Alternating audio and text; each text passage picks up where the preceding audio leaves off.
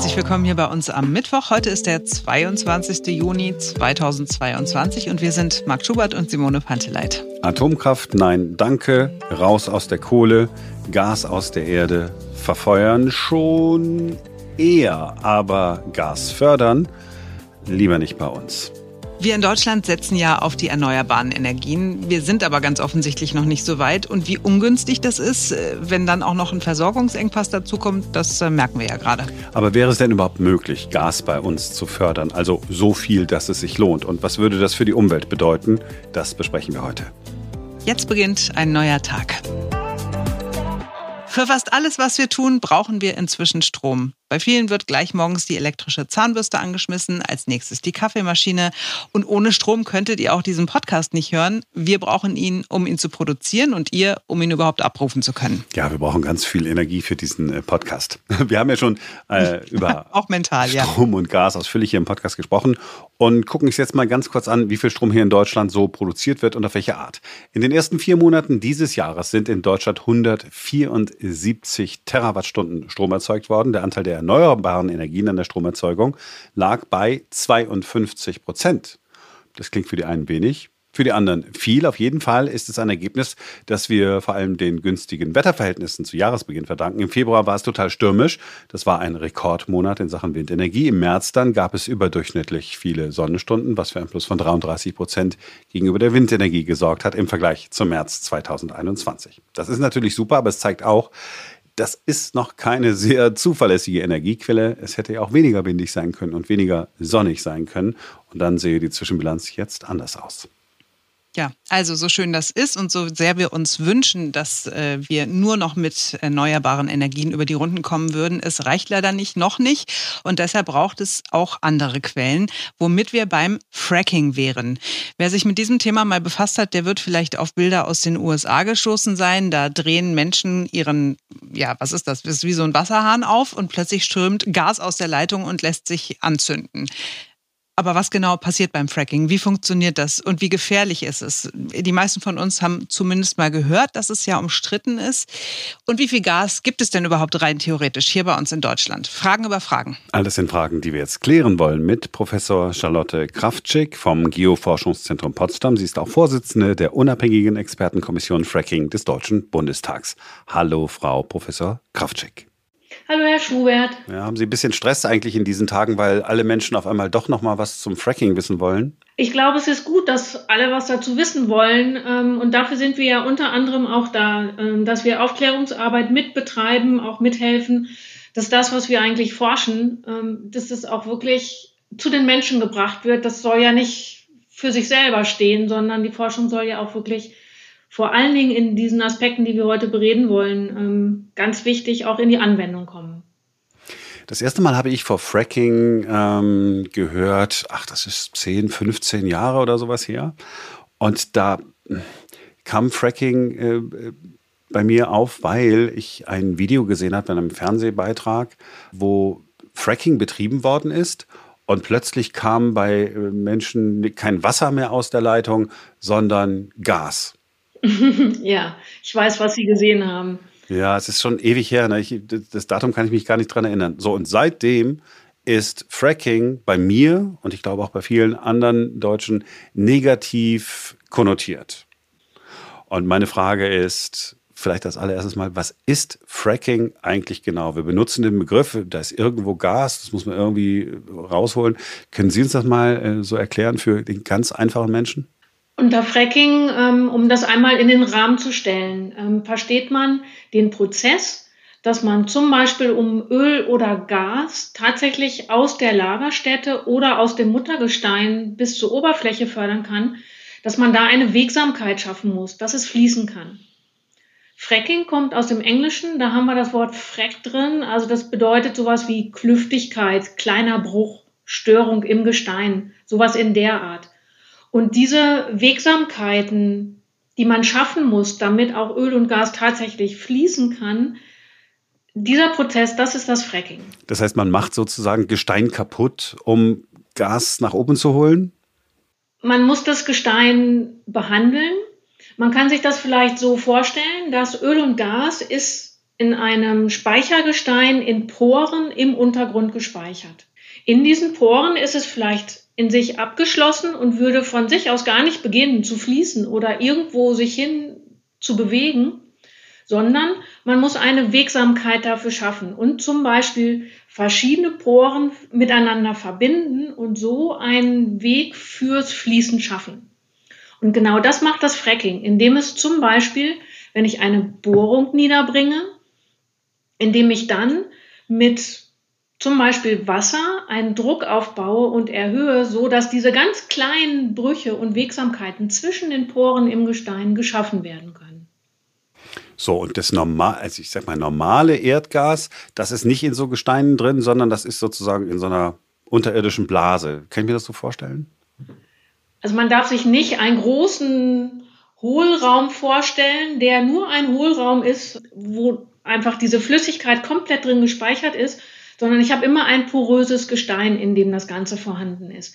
Das heißt, auch in sogenannten konventionellen Lagerstätten, also das, was eigentlich seit, sagen wir mal, den 60er, 70er Jahren tatsächlich ja auch stattfindet, um Öl und Gas zu fördern, in diesen Lagerstätten muss ich leicht stimulieren, um das Ganze in den Fluss zu bringen. Also es ist nicht so, dass ich ja wie ein Tankwagen im Untergrund mir das vorstellen kann, den ich dann nur noch zur Oberfläche bringen muss. Fracking, wir haben ja vorhin schon festgestellt, ähm, dass ich mal ein Video aus den USA gesehen habe.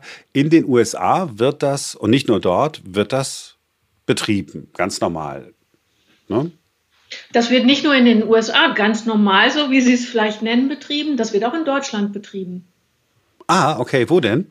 Was erlaubt ist in Deutschland, ist das Fracking in sogenannten konventionellen Lagerstätten. Das heißt, Dort finde ich Öl und Gas, zum Beispiel in mehreren Kilometern Tiefe und stimuliere dort den Untergrund, um diese Wegsamkeit fürs Fließen von Öl und Gas zu schaffen. Das, was in Deutschland verboten ist und wo man wirklich diesen Unterschied auch machen muss, ist das Fracking in unkonventionellen Lagerstätten. Das heißt, da liegt Öl und Gas in Gestein, die wesentlich dichter sind, wo ich auch mit wesentlich höheren Drücken arbeiten muss, um dann diese Wegsamkeiten für den Fluss von Öl und Gas zu schaffen. Das sind meistens Gesteine, wo ich nicht ein gutes Speichergestein habe, sondern noch im Muttergestein, also in dem Gestein, wo sich die Kohlenwasserstoffe gebildet haben, wo ich noch dort bin. Und das ist auch die Unterscheidung. Man muss immer sagen, ob man in konventionellen oder unkonventionellen Lagerstätten, so heißt das Ganze im geologischen Sprachgebrauch, Fracking anwende. Und in Deutschland ist das Fracken von unkonventionellen Lagerstätten verboten. Wie viel Gas haben wir denn in den konventionellen? Wie viel da derzeit drin ist, kann ich Ihnen überhaupt nicht wirklich als Abschätzung geben. Das sind immer die Erhebungen, die durch ja die Bundesanstalt für Geowissenschaften und Rohstoffe als Potenzialabschätzung gemacht wird, wie zum Beispiel auch der Bundesverband der Förderer für Öl und Gas festgestellt wird. Das sind Daten, die liegen uns gar nicht komplett als offene Daten vor, die wir als Expertenkommission für Fracking nach Wasserhaushaltsgesetz beurteilen können. Und in diese Förderung aus den konventionellen Lagerstätten, die müsste man sozusagen dort abfragen. Ebenso wie die Potenzialabschätzung für das, was man vermutet, was in den unkonventionellen Lagerstätten ist. Da gibt es seitens der Bundesanstalt für Geowissenschaften und Rohstoffe Angaben zu. Und die haben auch sozusagen die, diese hoheitliche Aufgabe als nachgeordnete Behörde. Und die haben auch die Datensätze, die man bewerten muss, um eine Abschätzung für das Potenzial davon machen zu können. Das unkonventionelle Fracking, jetzt sage ich es richtig, ist in Deutschland verboten. Ist es aus nachvollziehbaren Gründen verboten? Besteht wirklich die Gefahr? Und wenn es die Gefahr gibt, welche Gefahr ist es denn? Das Verbot des Frackings von unkonventionellen Lagerstätten ist im Wasserhaushaltsgesetz, das ist ein Bundesgesetz, geregelt. Und das Einzige, was unter Auflagen erlaubt sein könnte, wären bis zu vier Probemaßnahmen, um unkonventionelle Lagerstätten aufzusuchen und dort die Erschließung dieser Lagerstätte durchzuführen. Und deswegen gibt es dann auch die Expertenkommission Fracking, die, wenn solch ein Antrag gestellt werden würde durch eine Firma, die dann das Ganze durch Begleitforschung auch begleiten würde. Die Diskussion, die wir im Moment führen, doch wieder in dieses Fracking einzusteigen, jetzt habe ich es wieder mhm. vereinfacht äh, gesagt, ist das eine, Situ eine Diskussion, von der Sie sagen, ja, die sollte man durchaus führen, ja, ohne, dass, ohne dass wir jetzt schon wissen, wie die Entscheidung ausfällt? Oder sagen Sie, die ganze Diskussion ist äh, eigentlich überflüssig? Die Diskussion muss man unbedingt führen und man muss sie auch vor allen Dingen abwägen, was dann eben der Teil der Aufgabe der Politik ist.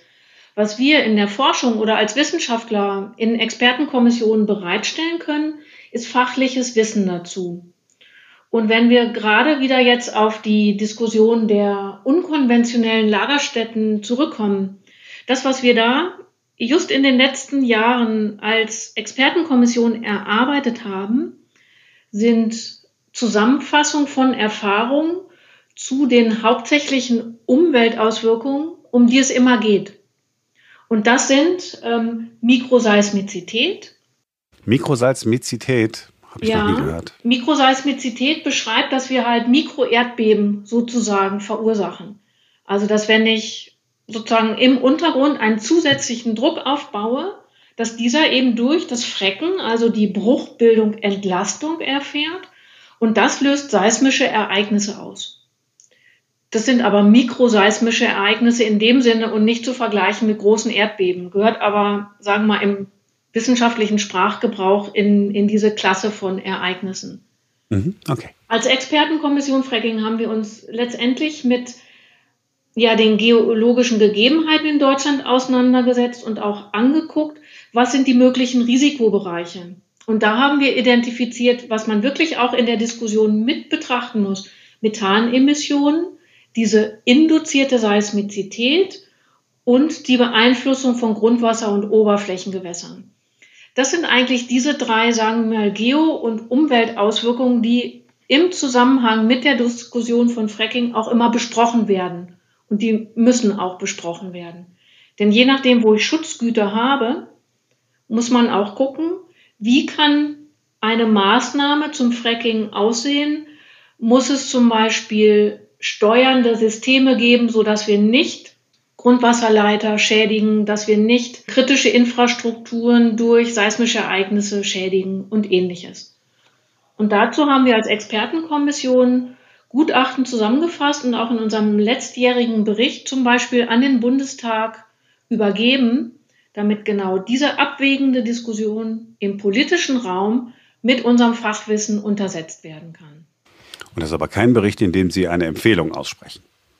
Eine Empfehlung sprechen wir nicht aus, dass man sozusagen ungeprüft das Fracking unkonventioneller Lagerstätten durchführen soll. Was wir aussprechen ist, zu genau diesen genannten drei Umweltrisiken bestimmte Auflagen einzuhalten und das auch in diesen im Gesetz vorgesehenen Erprobungsmaßnahmen dort sozusagen, dass das unter Auflagen ausprobiert werden könnte. Und da muss man sich immer jede einzelne potenzielle Lagerstätte äh, separat angucken. Also es gibt jetzt kein Pauschalurteil, ja, so kann man es machen und nein, so könnte man es nicht machen, sondern das geht dann immer wirklich genau um die Stelle, an der man gerade diese Probebohrungen durchführen will. Die lokalen Gegebenheiten anzugucken, ist super wichtig und da muss unbedingt und das ist auch eine unserer Empfehlungen als Expertenkommission. Da muss unbedingt eine Überwachung vor Ort und an die Gegebenheiten vor Ort ähm, angepasst werden. Das muss durchgeführt werden, sodass man auch tatsächlich weiß, was ist zum Beispiel natürliches Verhalten an dieser Stelle und was wird durch den Eingriff in den Untergrund induziert, also zusätzlich sozusagen verursacht. Das kann ich immer nur dann beurteilen und auch steuern, wenn ich weiß, wie sich das System von sich aus verhält. Das heißt, wir brauchen eine Überwachung, die einer Maßnahme vorwegläuft, so dass ich wirklich, sagen wir mal so, das, das Basisgeschehen in einem Gebiet beschreiben kann und dann halt erst mit den Maßnahmen auch anfange. Was mir ähm, aufgefallen ist in unserem Gespräch, und deswegen freue ich mich, dass Sie tatsächlich äh, Zeit für uns haben, dass Sie das ganz sachlich betrachten und einfach nur beschreiben, was getan werden muss, damit es sicher wäre, aber eben nicht hingehen und sagen, jetzt wäre aber mal die Gelegenheit zu fracken und jetzt empfehlen wir diese und jene äh, Lagerstätte, sondern sie bleiben da komplett neutral. Sie gucken sich einfach nur an, welche Erfahrungen, Erfahrungswerte gibt es irgendwo auf der Welt und übertragen die sozusagen auf Deutschland. Ja, das ist so. Also wir haben uns angeguckt, weil ja eben das Fracking unkonventioneller Lagerstätten in Deutschland nicht erlaubt ist, bis auf eben Erprobungsmaßnahmen. Was ist in anderen Ländern passiert? Wie führen die das durch? Ist es vergleichbar zum Beispiel mit den Regelwerken, die wir haben? Was können wir daraus lernen? Wir müssen ja nicht denselben Fehler nochmal wiederholen oder eine Schädigung der Umwelt vorab in Kauf nehmen. Das haben wir uns angeguckt und man muss sich ganz ernsthaft mit der Übertragbarkeit natürlich von diesen Ergebnissen auf Deutschland dann befassen. Das ist sehr wichtig, denn die Geologie ist überall so, wie sie ist und nicht eins zu eins. Auch sind zum Beispiel kritische Infrastrukturen vielleicht bei uns anders aufgestellt oder die Bevölkerungsdichte ist eine andere, als wenn ich das mit großen Gebieten zum Beispiel in den USA vergleiche, die überhaupt nicht besiedelt sind. Insofern ist das auch wirklich ein Punkt, wo man, glaube ich, gar nicht in diese aufgeregte Diskussion einsteigen muss, sondern tatsächlich erstmal schaut, wo sind wir da, was sind die Möglichkeiten und ist es dann in Abwägung aller Prozesse, die ich für einen, einen lokalen Bereich auch berücksichtigen muss, ist es dann immer noch sinnvoll, eine Maßnahme zu beginnen oder nicht.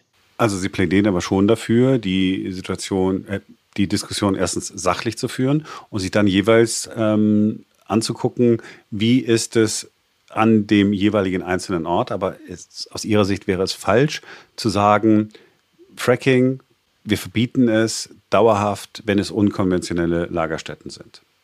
Diese Abwägung, die genau da stattfindet, also nicht nur, sagen wir mal, unter den geologisch technischen Aspekten, die wir beitragen können als Expertenkommission, sondern eben auch zum Beispiel gesundheitliche Belange zu sehen, gesellschaftliche Belange oder was wir jetzt haben, eben komplett neue Randbedingungen ähm, seit wenigen Monaten, die wir im letzten Jahr gar nicht hatten, die auch die Politik nicht berücksichtigen musste, die muss man auf die Waage legen. Und da kann man, glaube ich, wirklich nur kühlen Mutes auch rangehen und das gegeneinander abwägen. Und es ist wirklich ein Abwägen, denn auch wenn wir unsere Energieversorgung in, für die Zukunft sichern wollen, müssen wir immer gucken, was haben wir für Alternativen, wie schnell können die greifen, sind die flächendeckend geeignet, schließen die bestimmte Teilbereiche in der Bevölkerung und im Gemeinwesen aus oder nicht.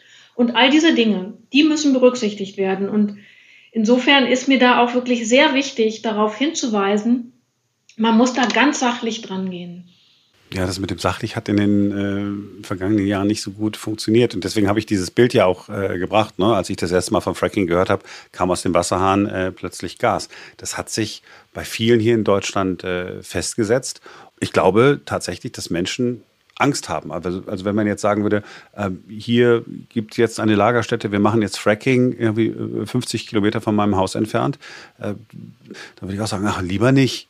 Ich kann diese Ängste oder sagen wir mal diese Sorgen, wenn wir das mal so formulieren, also ich kann diese Sorgen sehr gut nachvollziehen.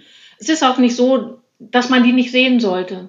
Man muss dagegen stellen jedoch viel, was eben so wie in diesem Film, ich drehe den Hahn auf und da schlagen mir schon, schon ähm, Feuerwalzen entgegen oder ähnliches. Das muss man natürlich dann auch bewerten und sagen, gut, das passiert so nicht. Das ist natürlich etwas, was ich ähm, filmisch inszeniere und was so nicht stattfindet.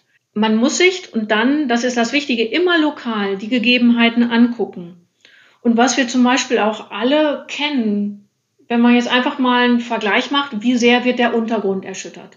Wenn ich in einer Großstadt stehe, die eine U-Bahn hat und ich stehe direkt über der U-Bahn und die fährt unter mir durch, das kann ich sehr oft merken. Da bin ich selber ein seismischer Sensor sozusagen.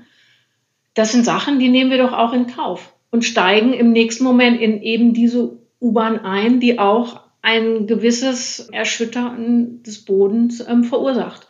Das ist aber so minimal und in dem Sinne Mikroseismizität, dass wir sie akzeptieren können. Und ich glaube, diese Akzeptanz zu schaffen und zu wissen, wann ist ja ein Ereignis wie groß, wie kann sich das auswirken, habe ich überhaupt eine Gefährdung von zum Beispiel auch Grundwasserschichten in einem Bereich. Das muss man sich tatsächlich lokal angucken. Und ich glaube, dann kann man auch vieles von, von diesen Sorgen neu beschreiben und auch tatsächlich gucken, trägt die Sorge hier zurecht? Ist zum Beispiel eine große Störung, die den Untergrund mit der Oberfläche verbindet, vorhanden? Dann kann man da auch tatsächlich nicht hingehen. Das ist ein Ausschlusskriterium für so ein Vorhaben. Und das muss man sich wirklich lokal angucken.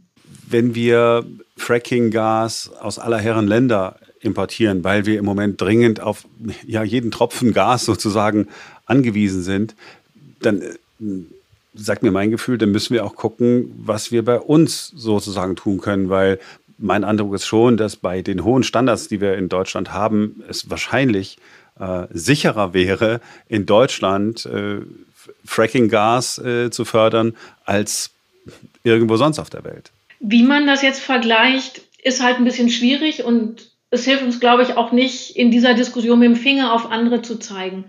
Was wir aber konstatieren können, ist, dass unsere Sicherheitsstandards wirklich enorm hoch sind. Das heißt, dass wir mit dem, was wir an Technologie schon jetzt auch als Auflagen haben, wie ein Bohrplatz eingerichtet wird, wie Transporte stattzufinden haben, wie Schutzgüter wie Grundwasser geschützt werden müssen, auf was alles zu achten ist, das ist, glaube ich, in den Standards, die wir derzeit haben, wirklich enorm hoch. Und es wird ja auch beim Einreichen für jede Maßnahme werden diese Dinge auch schon in einem vorhandenen Katalog durch die Landesbehörden, die für Aufsuchungskonzessionen zuständig sind, wird das auch geprüft. Das heißt, wenn ich grob äh, bestimmte Rahmenbedingungen nicht einhalten kann, wird so ein Antrag auch nie weitergeführt werden. Das heißt, hier gibt es Regelungswerke in verschiedenen Bereichen, egal ob jetzt Grundwasserschutzrecht, Bergrecht oder ähnliches, wo auch tatsächlich neben den technischen Auflagen, die existieren, dort auch Regelwerke bereits existieren. Ich komme ja gebürtig aus dem Ruhrgebiet, äh, aus mhm. Duisburg, und das Ruhrgebiet ist ja durchlöchert ja. Ähm, wir haben Steinkohle äh, gefördert, damit die industrielle Revolution in Deutschland quasi erst möglich gemacht. Ähm, immer mal wieder hat es natürlich an der einen oder anderen Stelle auch in früheren Jahren Unfälle gegeben, äh, aber sie sind immer weniger geworden, weil der technologische Fortschritt einfach dafür gesorgt hat, dass es immer sicherer wurde.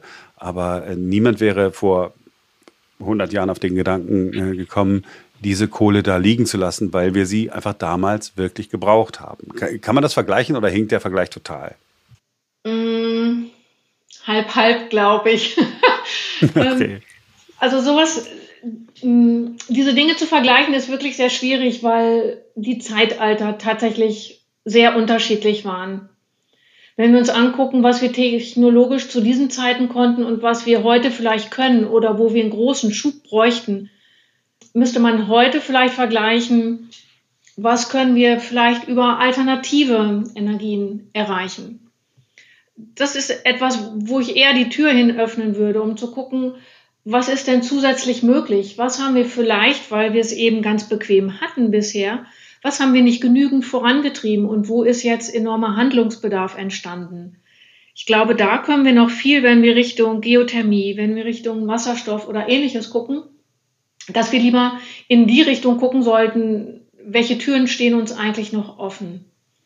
Was man aber insgesamt zum Thema Risiko sagen muss, ist der Punkt, Risiko wird es immer geben. Bei jedem Eingriff in den Untergrund oder auch in, sagen wir mal, allen Lebenslagen, die wir haben. Und dort muss die Abwägung stattfinden. Und das ist genau der Punkt, wo wir immer wieder darauf zurückführen müssen, wie sieht die Abwägung aus? Wie viel Risiko kaufe ich mir für eine bestimmte Technologie ein oder für ein bestimmtes Vorgehen. Und das muss ich abwägen mit allen anderen Belangen, die die Gesellschaft, die die Gesundheit etc. von uns fordern. Ohne Risiko wird es keinen Eingriff in den Untergrund geben.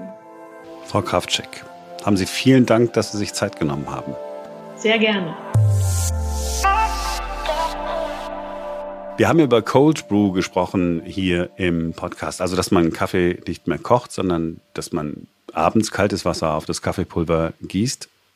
Und ich habe es gemacht.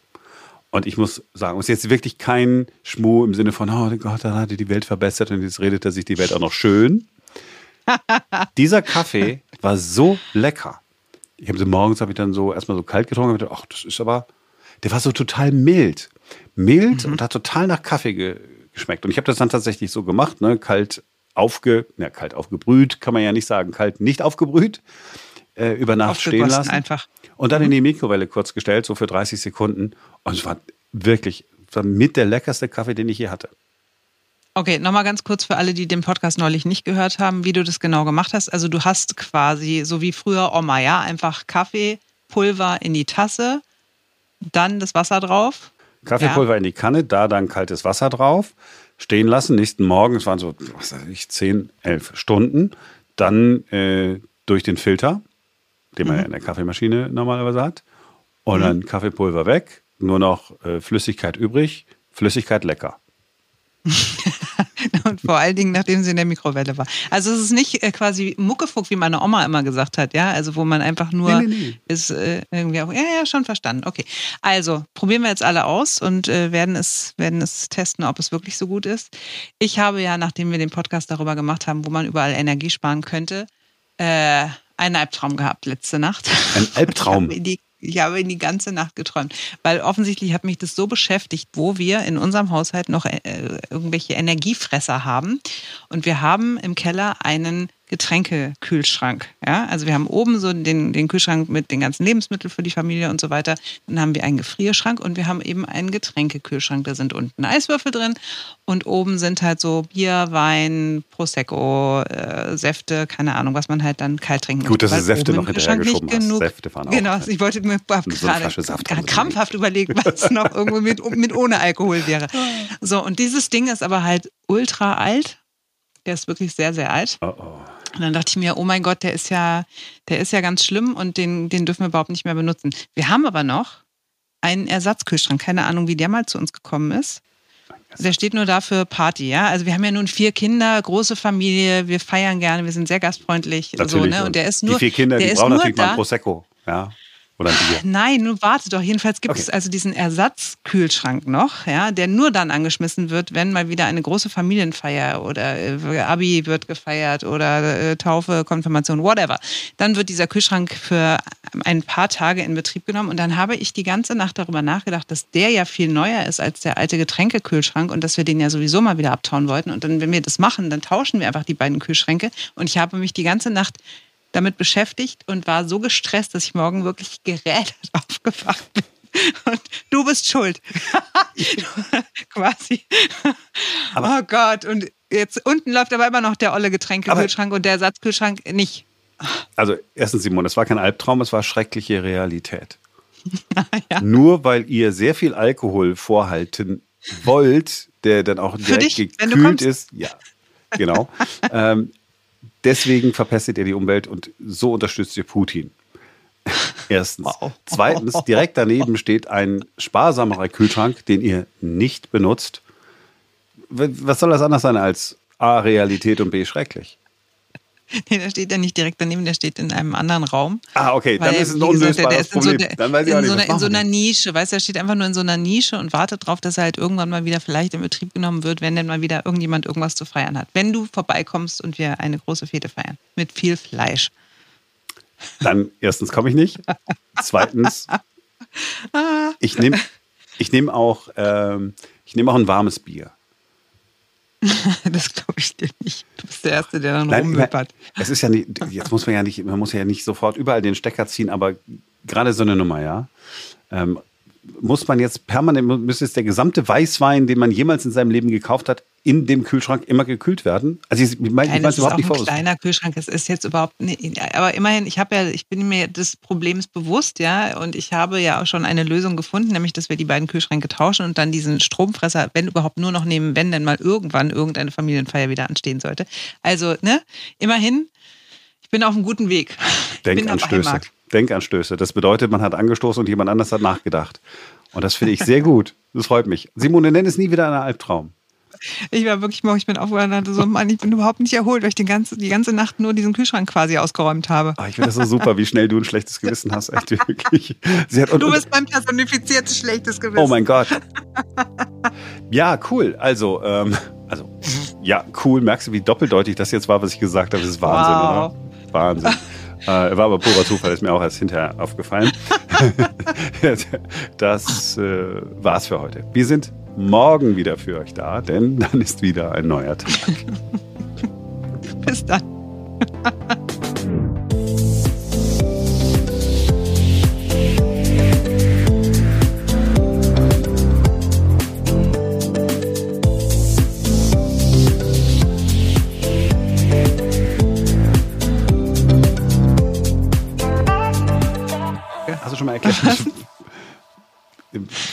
Warum es heißt, sich um Kopf und Kragen reden? nee, also kann sein, vielleicht gibt es da irgendwas Schönes dazu. Vielleicht das, ist auch einfach das, das glaube ich wäre jetzt mal, das könnte man mir mal. ja, das muss ich mal, muss ich das mir sollte man immer parat haben. Aus gegebenem Anlass.